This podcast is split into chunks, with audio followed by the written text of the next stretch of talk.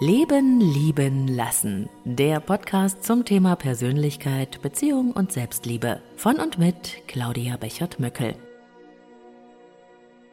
Einen wunderschönen guten Morgen für dich und herzlich willkommen zum Selbstliebe Adventskalender.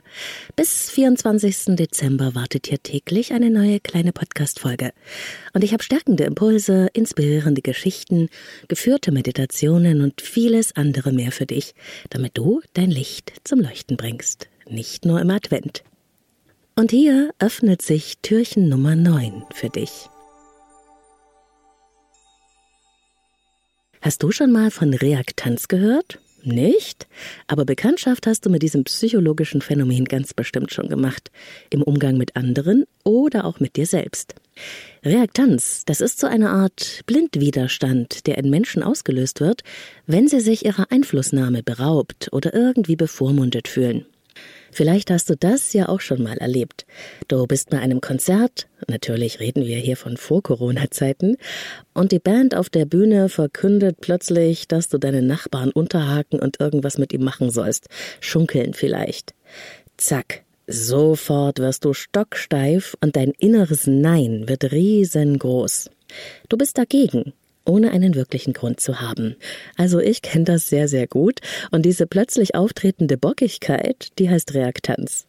Irgendetwas, das fühlen wir dann, stimmt nicht. Irgendwie wollen wir nicht. Irgendwas ist aus dem Gleichgewicht geraten. Du weißt nur nicht genau, warum.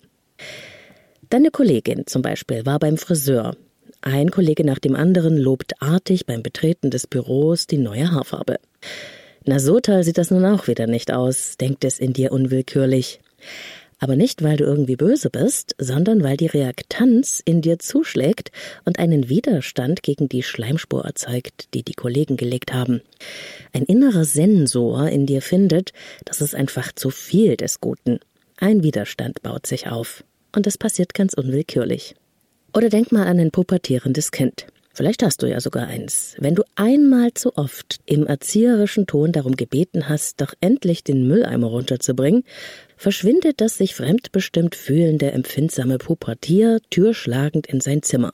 Reaktanz. Reaktanz, sprich der Widerstand gegen den empfundenen Beeinflussungsdruck, spiegelt sich übrigens auch sehr häufig bei gesellschaftlichen und politischen Prozessen wider. Wenn Menschen irgendwie das Gefühl haben, dass ihre persönliche Entscheidungsfreiheit nicht genug Raum bekommt, reagieren sie mit, du errätst es, Reaktanz. Und je größer der wahrgenommene Druck, desto stärker wird der Blindwiderstand, der keinen logischen Grund braucht. Stößt man bei Freunden oder der Familie oder auch im Job auf Reaktanz, ist man meistens erstmal sehr erschrocken. Man sieht nämlich den Widerstand als gegen sich gerichtet. Aber du kannst dich davon befreien. Du kannst sogar die Reaktanz für dich nutzen, sie als Hinweis für ein Ungleichgewicht oder für eine überbordende Fremdbestimmtheit oder mangelnde Einflussnahme des oder der Betroffenen verstehen. Die Reaktanz hat auch etwas Gutes. Sie hat zum Beispiel besonders in Gruppen und Teams eine Art ausgleichende Funktion. Wer es versteht, Reaktanz als Frühwarnsystem und Gerechtigkeitssensor zu erkennen und zu nutzen, kann alle zwischenmenschlichen Begegnungen, Meetings, Entscheidungen und Neuerungen sehr viel stressfreier, effektiver und gerechter gestalten und somit Kreativität und Gruppenklugheit Raum geben. Wenn du also merkst, dass jemand in deiner Nähe ohne ersichtlichen Grund dagegen zu sein scheint, sich bockig oder trotzig verhält, dann lohnt es sich kaum, der Sache ebenfalls mit Widerstand zu begegnen. Das ist ungefähr so, als hältst du die Tür zu und jemand drückt von außen. Je mehr der jemand von außen drückt, umso mehr hältst du drinnen zu. So baut sich ein Kampf auf. Viel besser ist es, wenn du die Reaktanz rechtzeitig bemerkst und dann auf den Widerständler eingehst. Und das geht, indem du nachfragst und dich für seine Meinung interessierst. Das löst nämlich den Widerstand auf und bringt oft erstaunliche und wertvolle Meinungen und Ansichten ans Licht. Und das wünsche ich dir herzlichst, deine manchmal auch reaktante Claudia.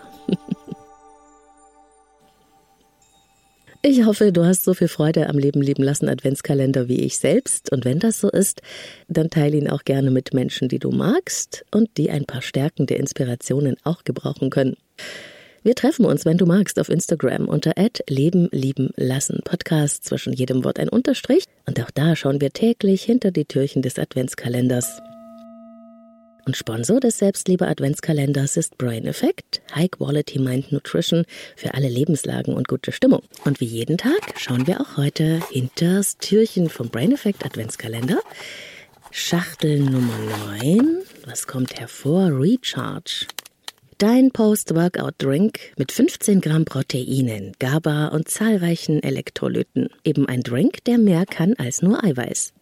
Wenn dich das interessiert, schau dir Recharge auch gerne im Brain Effect Shop an. Von mir gibt's 20% Rabatt auf alle Einzelprodukte aus dem Brain Effect Shop. Leben 20 lautet den Rabattcode, großgeschrieben und in einem Wort. Link und Code in den Show Notes. Und morgen, ihr Lieben, öffnet sich Türchen Nummer 10 vom Leben leben lassen Adventskalender. Ich hoffe, du bist wieder mit dabei. Noch mehr Inspirationen zu Persönlichkeit und Beziehungen und alles über mich auf www.leben-lieben-lassen.de.